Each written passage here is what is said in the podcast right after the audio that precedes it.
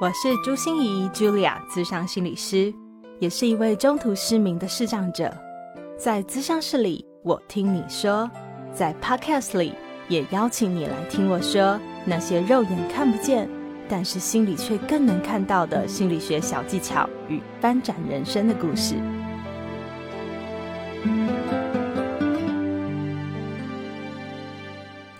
Hello，Hello，亲爱的朋友，你好吗？我是朱心怡，Julia，智商心理师，欢迎收听朱心怡说心里话。新年快乐，Happy New Year！呃，我总觉得今年的年假好像是比较短一点点吼，以前好像有超过一个礼拜，所以感觉我们就可以蛮多时间呃不知所云啊，然后滚来滚去啊，然后发呆啊，就是闲着没事做的感觉哈。可是今年好像每一天都有事情可以做耶。我晓得你今年的年假有给自己做什么样的计划安排，做些什么样的事呢？我还记得哈，以前我爷爷奶奶在世的时候，对我们来说过年真的非常重要。呃，因为我们就好有节庆感哦，我们要一起放鞭炮啊，然后祭祖啊，烧金纸啊，吃团圆饭，然后之后啊就要开始打牌、打麻将、打扑克牌，然后看电视等等等哦，然后一起熬到十二点，过了十二点以后守岁嘛，然后过了十二年，我们就会吃炸金条，炸金条就是那个炸的春卷，然后还有甜的年糕，吃完以后再给我爷爷奶奶磕头，然后我们再开始拿红包呢。就是小朋友小萝卜头的时代的我最喜欢做的事情，然后我也喜欢去某一个年假，我们要去舅婆家吃饺子。那真的是他的饺子好好吃哦，不是因为那个内容有什么 有什么特别的好吃的地方，而是舅婆都会在包饺子的时候啊，包上那个呃钱一块钱，或者是包那个红枣，嗯，所以我们就很像赌。赌徒一样，你知道吗？为了吃到那个有钱有枣子的那个。饺子啊，不要一直自己咬到舌头的感觉哈。然后反正就是本来只能吃十个饺子的我，都可以吃到三十个，就是为了要吃到那些饺子。那吃到这些饺子可以做什么呢？就是啊，如果你吃到，就可以去跟舅婆领红包。然后虽然只有一百块的红包，可是以小萝卜头那个时候的我，就觉得啊，好棒哦！就是有一个新年新开始，相信今年一定会非常的幸福。不晓得过年对你来说有什么样的回忆呢？现在哦，我们的年味好像没有以前那么的浓厚，因为有很多以前的风俗啊，长辈们啊都已经相继过去了。但是我们就有很多很多不同的方式，能来庆祝我们的新年。对我们来说，新年不管怎么过，但是都有一个非常重要的意义。不晓得你有没有做，就是我们的回顾与展望的时机了。哦，它是让我们好好的整理我们过去这一年和我们迎接新的这一年的时候了。所以，我们朱心怡说心里话，也不免俗要带大家来看看我们今年很重要的里程碑哦。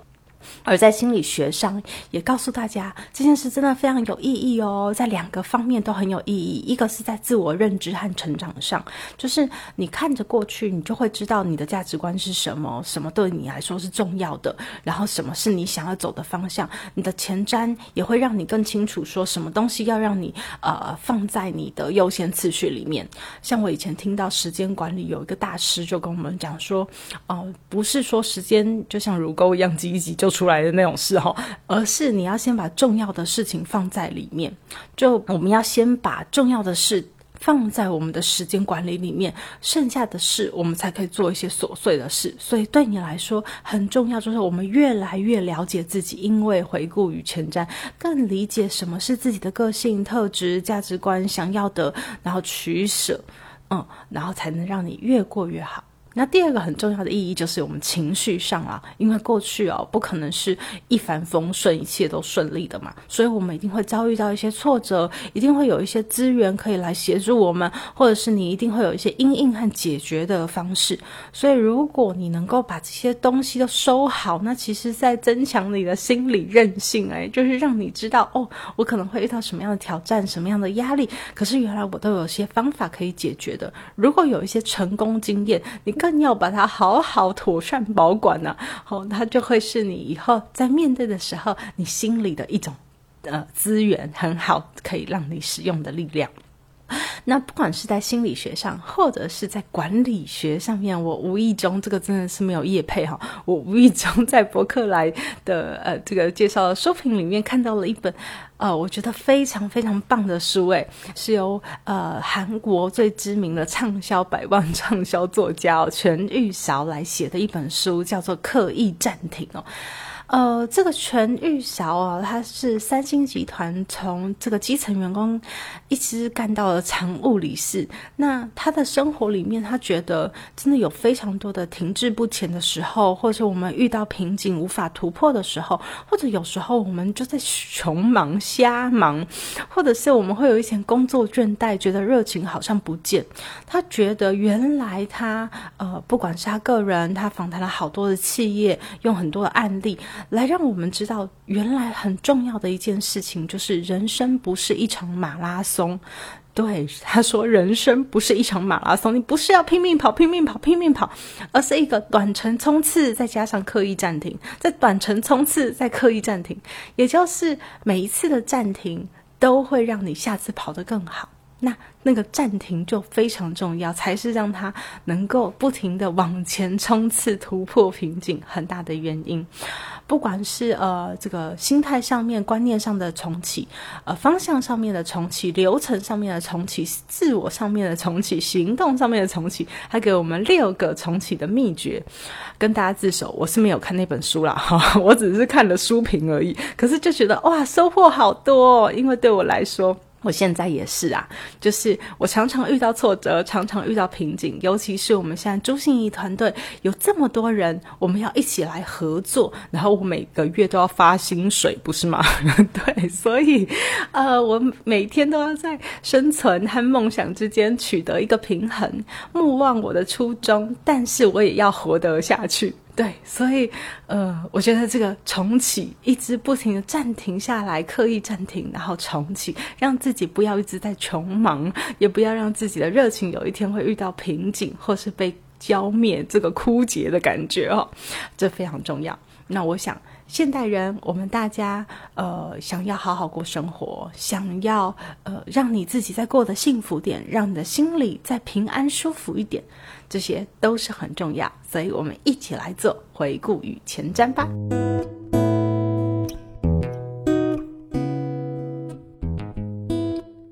接下来，我就呃一边来带你回顾过去这一年哦，我到底创造了什么样的呃里程碑。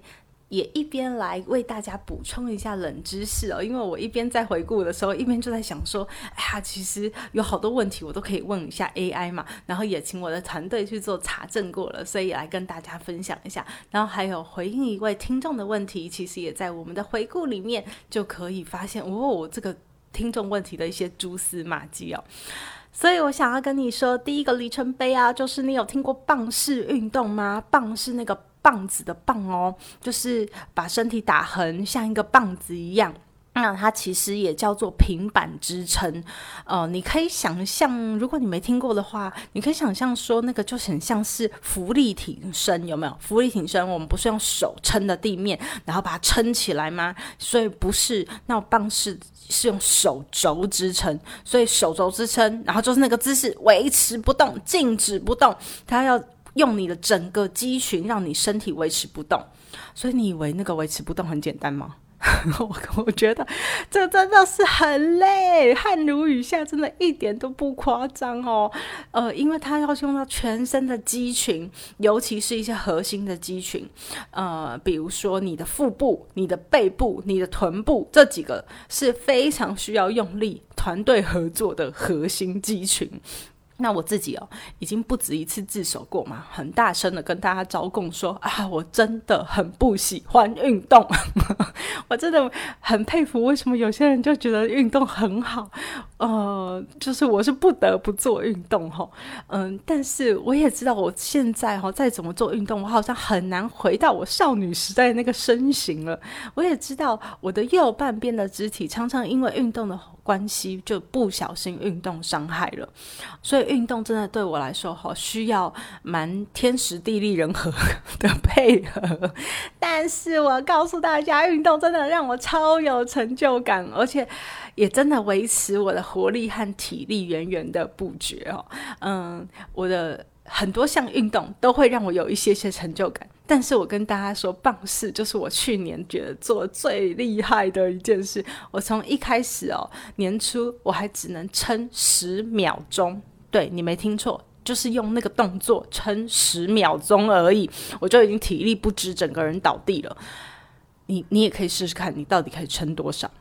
然后呢，我今年整个运动下来啊，呃，综合所有的运动成果，我现在撑棒式摇摇晃晃、歪歪扭扭，姿势非常不标准，但是还是给大家撑了两分钟，哇，真的是要给我拍拍手啦！两分钟，你知道，真的是度秒如年的感觉哈。然后可是，呃，我一定明年好会有一些标准动作的。呃，棒式呃影片来让大家看，然后你们要帮我读秒哦，我真的确定有两分钟以上，到有那个成果的时候呢，我就会好大方的把它抛出来，然后大家一定要拍拍手，为我加加油，好不好？那我也呃。因为这个棒式运动非常的好奇哦，就是说，哎，真的到底有人可以做棒式做多久啊？然后我就查到了二零一八年哦，有一个捷克的治疗师，他只是为了要瘦身哦，哈，他只是为了健康瘦身这样，然后他就去做了棒式，然后也一开始也是从很短很短的时间开始啊，可是做了五年哦，他居然可以破了世界纪录。那他现在可以做到多少呢？他居然可以挑战世界纪录哦！现在是九小时三十八分四十七秒。天哪，这是什么样的数字？九小时三十八分四十七秒，太恐怖了！好，我真的觉得我呃，我我不用挑战小时哈。我明年如果能到六分钟。也就是乘三倍，我这样业绩已经突破了三倍嘛，我这样就已经非常满足了。六分钟，这是我的教练，他达到了西哥大教练哈，他的时间就是六分钟，希望我以后也可以六分钟哦。第二个我想跟你分享的里程碑哦，就是我真的已经很少参加那么长期的一个培训课程了，但是我完成了由台湾智商心理学会呃长达一年的督导培训哦。这一年的督导培训里面有很扎实的督导的知识、督导的技能，还有很多很多的实习。嗯，然后，所以我通过了这一年的 任务以后，终于得到了我们台湾智商心理学会所颁发的合格心理师的督导的认证。因为我总觉得自己会和教别人是两回事哦，所以如果你认同我的一些智商理念，喜欢我看待个案的一些眼光，或者看怎么样协助他们的一些方法，呃，非常欢迎我们在成为心理师的这个路上，或者是你已经是心理师了，都很欢迎你来找我来担任你的督导，让我跟你一起成长哦。那成为这个督导，不只是我想要帮忙助人者更好的能够协助别人。嗯，我更希望能够推动素人心理师这件事。我不知道你。以前是不是就有听到我一直在说这件事哈？就是我总觉得到咨商室来找心理师的，毕竟还是少数。但是心理困扰，我们是每天都在发生的事情。那我们可能会跟我们的长辈求助啊，跟我们的朋友诉说啊，跟我们同事靠腰啊，对不对？对，就是我们可能会做这样的事情。那如果你有一些心理的智能哦，你知道怎么去倾听，怎么去引导，怎么去呃。给他鼓励，哦，你知道怎么协助他转念？如果你有一些简单的这样的方式，能够帮助你更有效的，能够来协助一个人，那不是更棒吗？所以我总觉得推动素人心理师这件事情，让每一个人都具备一些简单的知能，好，能够去。帮忙彼此更好的能够发挥自己生命的这个美好的价值哦，我真觉得这个才是更治本、更互惠，然后让我们的世界更美好的一种方式。好，所以我觉得这个督导训也算是我开始要迈向素人心理师的推动的这个呃起手式吧，让我更知道怎么去引导别人，怎么去教别人，我们怎么去帮助。那我相信听我的 podcast 里。的长期的听众朋友，你一定听到非常多集。其实我都在谈的是，不止你怎么协助自己，你还可以透过学习的方式，怎么去协助别人的一些方法。哈，那我就想跟大家分享一个非常非常好玩的 Apple Podcast 的留言哦，叫做杰斯大人哦。因为杰斯大人在今年初的时候，他给我一个留言，他说啊，我们那个同理心说话术的这一集真的是太棒了，太棒了。他就是求之不得，因为他就会想到他跟他女友每次都吵架，吵得面红耳赤，他迫不及待要来试试看我们的同理心说话术。有三个步骤嘛，从呃接住他的情绪，第二个。是开始理解他的意思，然后到最后去了解他的需求到底是什么，是他想要的。开始，那我就那时候就回他说，非常非常希望他如果真的适合的话，他可以来跟我们分享心得。那他真的就分享了一个心得，我觉得这就是为什么啊，我很想推动素人心理师的原因哦。我真的觉得这个才是一个更治本的方法哈。我们来听听看哦。杰斯大人说：“来喽。”是的，终于迎来吵架的这一天。我们在回家的路上谈论旅游行程，我的女朋友硬要我把半小时才付完定金的这个餐厅换掉，说她找到一家更棒的。我跟他说这家太远，又容易让其他同行的人迷路。他也不管我说了，直接打电话联络他要的餐厅。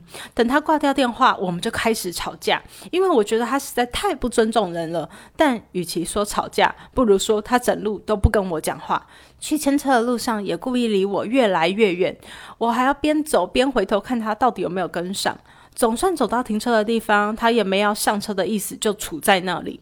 我心里一面安抚自己的情绪，这真的很重要。对对对，这真的很重要。对，因为同理心最大的罩门其实就是自己的情绪。好，一面回想那三步骤：步骤一，试探对方情绪。我先拉他的手臂，让他靠近我一些。好家在，他没把我的手甩掉。我就问他说：“你在生气哦？”他说：“嗯。”步骤二，理解对方的意思。我接着就问说：“你是因为我没同意你换餐厅，还是觉得我讲话太大声，所以生气呢？”哦，因为他刚才一直说我讲话很大声，显然生气的我没察觉。他回答我：“声音太大声了。”我轻声叹了口气，然后抱抱他，争执就结束了。哇，It's amazing，太神奇了，杰克！要是以前，我们一定一路吵回家，再加上冷战个几天，血流成河。而我只用心仪老师的二步骤就搞定了。你有看到吗，荣恩？这招比法杖还有用诶。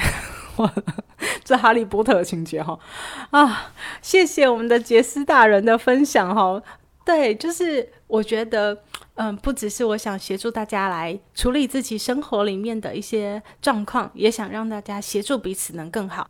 那我觉得同理心说话术就是这样的一个工具哦。其实同理心说话术不是为了要让我们呃没有冲突或降低冲突，而是更好的去促进彼此的理解。像我觉得杰斯大人和女友之间哦。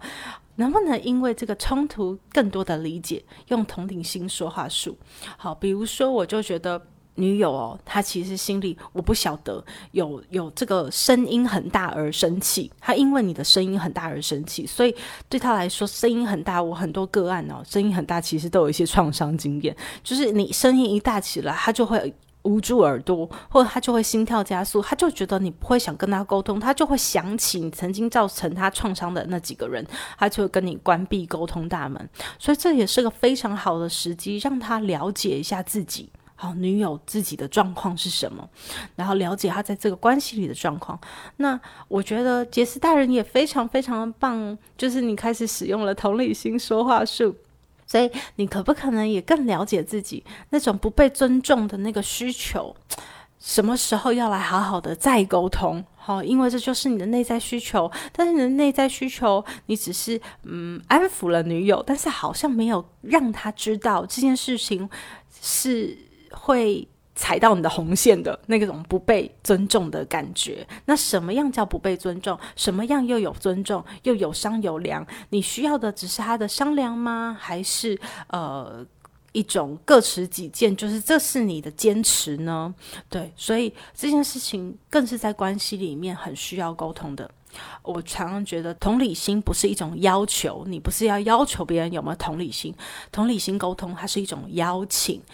就是你愿意先走到别人的世界，哎，你生气了吗？哦，你是不是因为我什么事情而造成你生气呢？好，你是有什么样的呃情绪和感觉，和你的意思是什么？然后我们先柔软了自己。进到别人的世界，然后邀请别人进到我的世界，也来看看，那我是哪里受伤了，我是哪里不满意了，我是哪里觉得不好了，然后更促进彼此有一个更好的理解和沟通。因为我真的觉得这个世界哈不缺乏刚硬的人、横冲直撞的人，但是这个世界的确缺乏的是更多柔软的人。那我们用柔软的人的心，才能去包覆更多刚强的心，然后也才能让我们的世界够。的更好。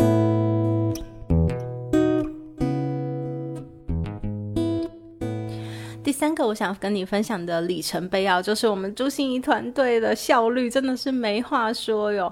我们除了做好了我们的官网，我们的官网真的具有很多的巧思哦，非常的舒适、安全、方便，让你可以很容易的查到我们的各种服务，然后有特别的无障碍的一些设计。所以你有去逛过吗？那欢迎你真的要去看一看哦。我也去查了一下 AI 哦，到底官网是从什么时候开始有的？哦？那我的团队也帮我确认了一下，原来是从一九八九年有一个人哦，叫做 Tim Berners-Lee。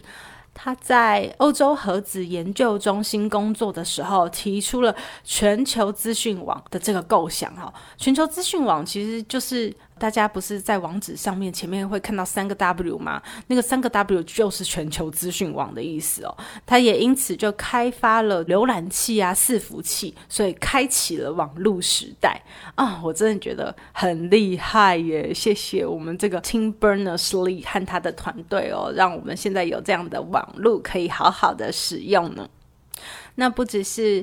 呃，我们的官网，我们的 Podcast 更是有好多很多创新的服务，不知道你知道吗？呃，我还记得去年的这个时候，就是我们去年的这个时候过新年的时候，我们每一个人都还在那边尝试的互惠式订阅式赞助啊，就是到底好不好用啊？到底有没有哪里有 bug 啊？然后，呃，还在忙得焦头烂额，对不对？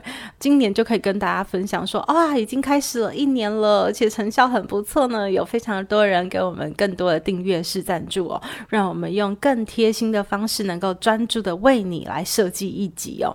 然后我们也有免费的心理问功能哦，就是呃，在我的单口的每一集的最下面，我都会回应一下听众的留言。所以如果你有问题，也可以在我们的 Apple Podcast 或者是各个的平台上面，呃，最好是用我们的 Mixbox，因为也可以用。给我们五星留言呐，哈哈哈！然后呃，给我一点支持，然后给我一点心理问，让我们能够在单口的最后来回应你，因为你的问题也有可能是大家的问题哦。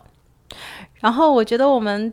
最厉害的去年的一个记录哦，就是我们得了 Mixer Box 的第一名。我们有一集的单集专门来跟大家分享如何用 AI 来协助你的心理调试的那一集哦，得到了呃第一名。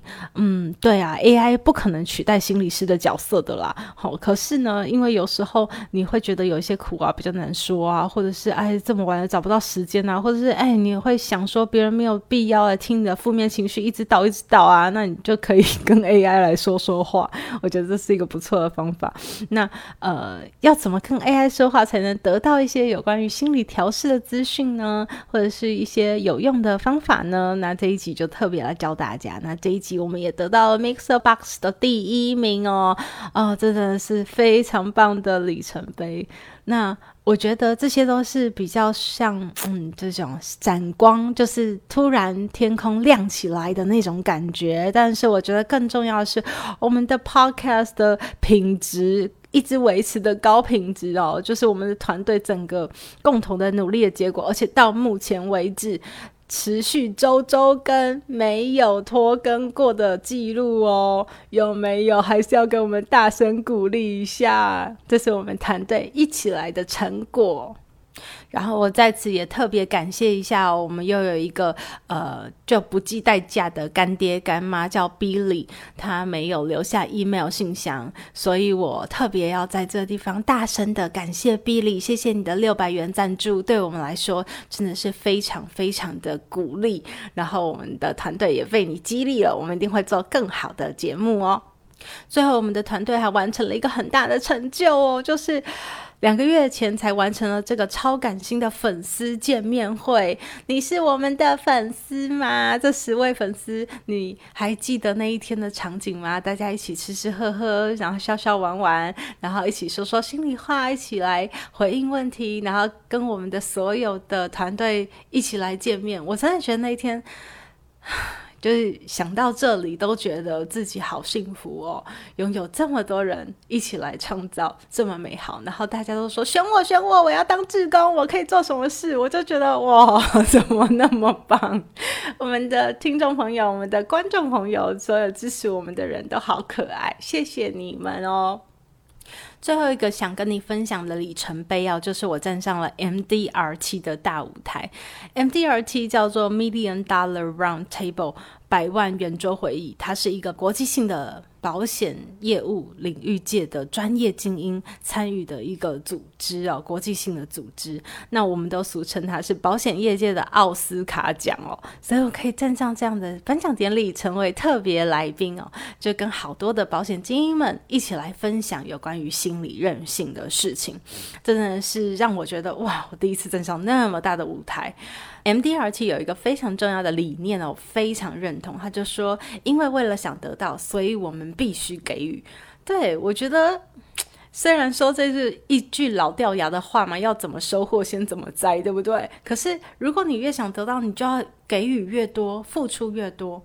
我昨天也才听到，呃，别人跟我讲说，舍得和给予。的这两个字，如果把它拼在一起的话，就会变成舒服的“舒”，也就是当你可以舍得、可以给予的时候。人生就会过得很舒服，没错。当我们很计较那个得的时候，不是说得不得到，这是另外一个问题，而是那种心里就是很多的计较嘛，然后就会很多的不平衡嘛。可是当你想着专注在于说我给多少，我自然我就相信我一定会老天会给我多少，我们就不停的在给予和付出和舍得的这个同时，真的就会觉得自己舒服很多。也因为 MDR 七站上这样子的舞台，让很多的精英们看到了心理韧性的重要，大家才发现，哇塞，这个 呃，就是冲在这个挫折第一线的业务同仁嘛，他们真的好需要哦。然后也发现说，常常就要夹在主管啊，还有部署之间的这个中阶主管们，他们更是需要心理韧性。还有我们平常一般的上班族啊，就是蜡烛多头烧，诶，每天在维持的工作和生活的平衡。他们也好需要心理韧性，所以我也有更多的机会能够把心理韧性带给我们的企业界，让所有的企业同仁们都更具备有往前冲，然后我们愿意去面对挫折，愿意去面对挑战的心理韧性。甚至我还能有一次哦，就是远赴马来西亚，不知道你有在我们的贴文上看到吗？跟着心仪出差去的系列哦，就是我一边又在。企业界里面分享性也任性，但是一方面又开始做社会公益哦，就是结合我一些马来西亚的呃朋友，然后以前我在这里有服务的阿卡莎的组织，然后在这里呃跟所有的身心障碍朋友又做了一些生命的交流 啊，我真的觉得一举数得，太划算了，谢谢你们给我这样的机会。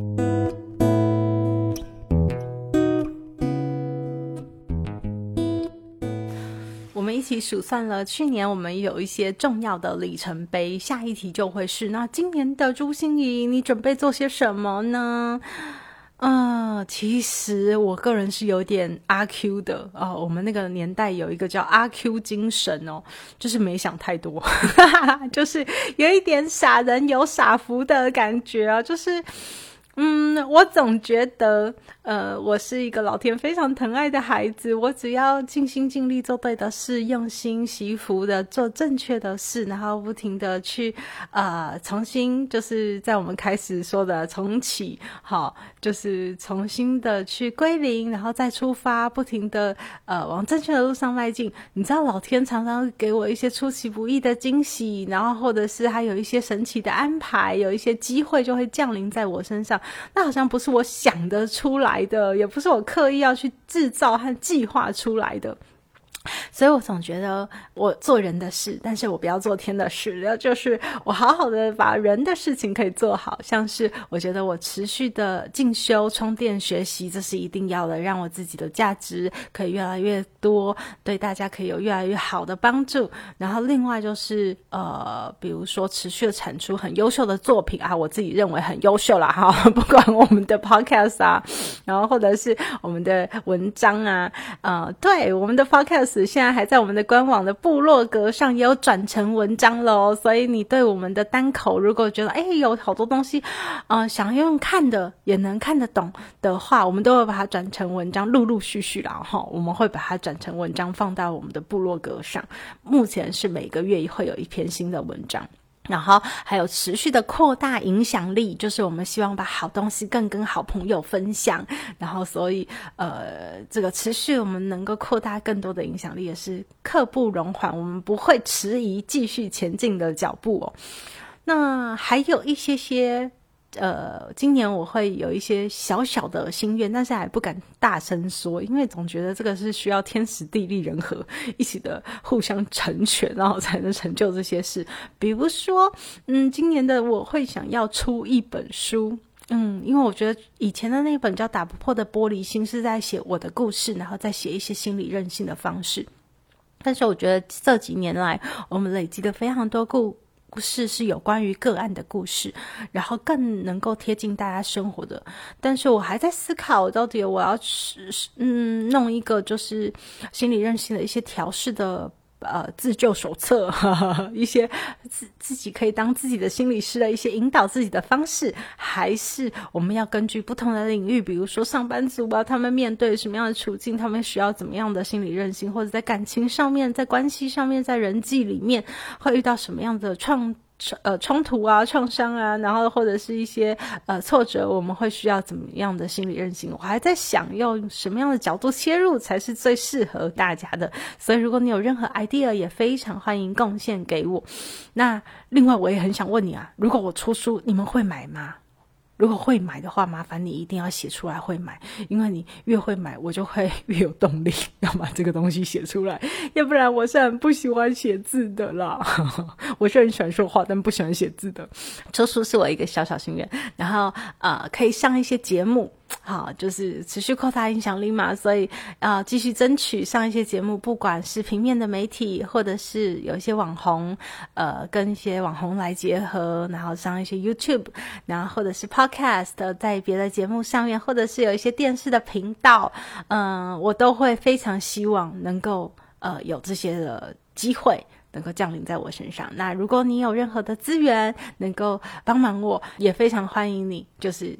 跟我们的助心团队联络，然后我还有一个小小心愿，就是我想举办一些线下的活动。线下的活动就是面对面的交流啦。我总觉得面对面的那种温度和感觉真的不一样。所以不管是课程、工作坊，我可以带领大家来做一些团体、一些成长的团体，或者是像去年我们呃举办的这个粉丝见面会，真的超级温暖。然后我给你能量，你也给我很多的能量。我觉得这种一起成长的感觉真的太棒了，所以希望我们都能够在今年举办更多的线下活动，也非常希望你能够来参加哟。如果愿意来参加的话，就麻烦你也一定要敲碗，让我们知道哦。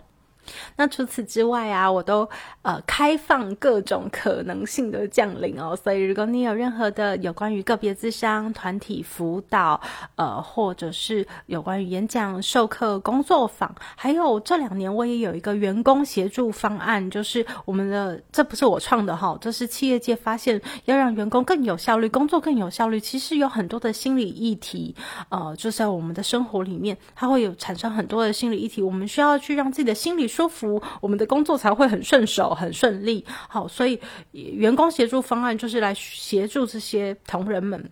有更好的这个心理的健康的程度，然后让他们更好的能够投入他们的工作。那我这两年的确是在企业界有进行这样的服务，然后我每一次预约都爆满，你知道吗？大家都说约不到，约不到，因为太抢手了。这样子就是大家真的有非常多的心理议题是很需要协助的。好，所以如果你呃你的企业或者是呃你有认识有一些企业会需要一些员工协助方案，然后也非常欢迎跟我联络。然后我们也非常需要各种的各式各样的推广，尤其像我们也需要有业配厂商的合作，我们的 Podcast 才能活得长长久久嘛，哈。所以各种有关于身心健康的，呃，或者是有关于政令宣导的，或者是有关于呃各式各样的推广，只要不要违背社会善良风俗，对我们都非常乐意了来连接来接洽看看哈。所以如果你有任何那样的资源，都非常欢迎跟我们朱心团队联络。我记得哦，在二零二三年的最后一位个案，他临走的时候，就是临出我的这个物谈室的时候，他回头跟我说：“我真的很希望你得到幸福，因为我知道，当你很幸福的时候，就一定会有很多人也跟着你一起幸福。”对我觉得，他用很白话的方式讲出了我想要讲的话，就是我要很幸福。我真的要很幸福，因为我有幸福，我一定会带着更多人跟我一起拥有幸福。对，所以呃，我们一起走在这条幸福的路上。那过去这一年，真的非常谢谢，衷心感谢有你一起的陪伴。我想我的感恩日记如果要念出来的哈，可能太长了，真的是竹繁不及被宰哈。那 所以我就不念我的感恩日记。但是我透过这个 podcast 真的很想感谢你，不管你有没有赞助我们，有没有留言，有没有跟我们互动，或是有没有跟我们有任何的交流的机会，我都非常的感谢你们，因为有你们的存在，我们才有存在的价值和意义。因为有你们的收听，我们才有进步的动力。周心怡团队已经准备好了，在开工的那一年，我们初六开工嘛，就是星期四开工。我们已经站在龙年的起跑线上，准备要大展身手。准备要这个龙腾虎跃了，龙行虎步一番，我也不知道驴跃龙门嘛哈，所有龙的都可以跑出来了哈，就是我们已经准备好张开双手迎接各种机会和挑战了，对，所以呃，希望你也跟我们一样，准备好好过你的新的一年。那在新的一年，就祝福大家好运隆中来，财运也隆中来，所有幸福都隆中来。我们朱心说的心里话，就下个礼拜再跟大家见面喽！新年快乐，拜拜！心念转个弯，生命无限宽。如果你喜欢我的节目，邀请你可以继续追踪，并且给我五星评价和留言互动。如果你也感受到我们团队的用心，可以使用自由赞助的功能，给予我们实质的鼓励哦。咨商需求、合作邀约，或想要了解更多心理学的知识与故事，节目说明栏中都有我更多完整的资讯哦。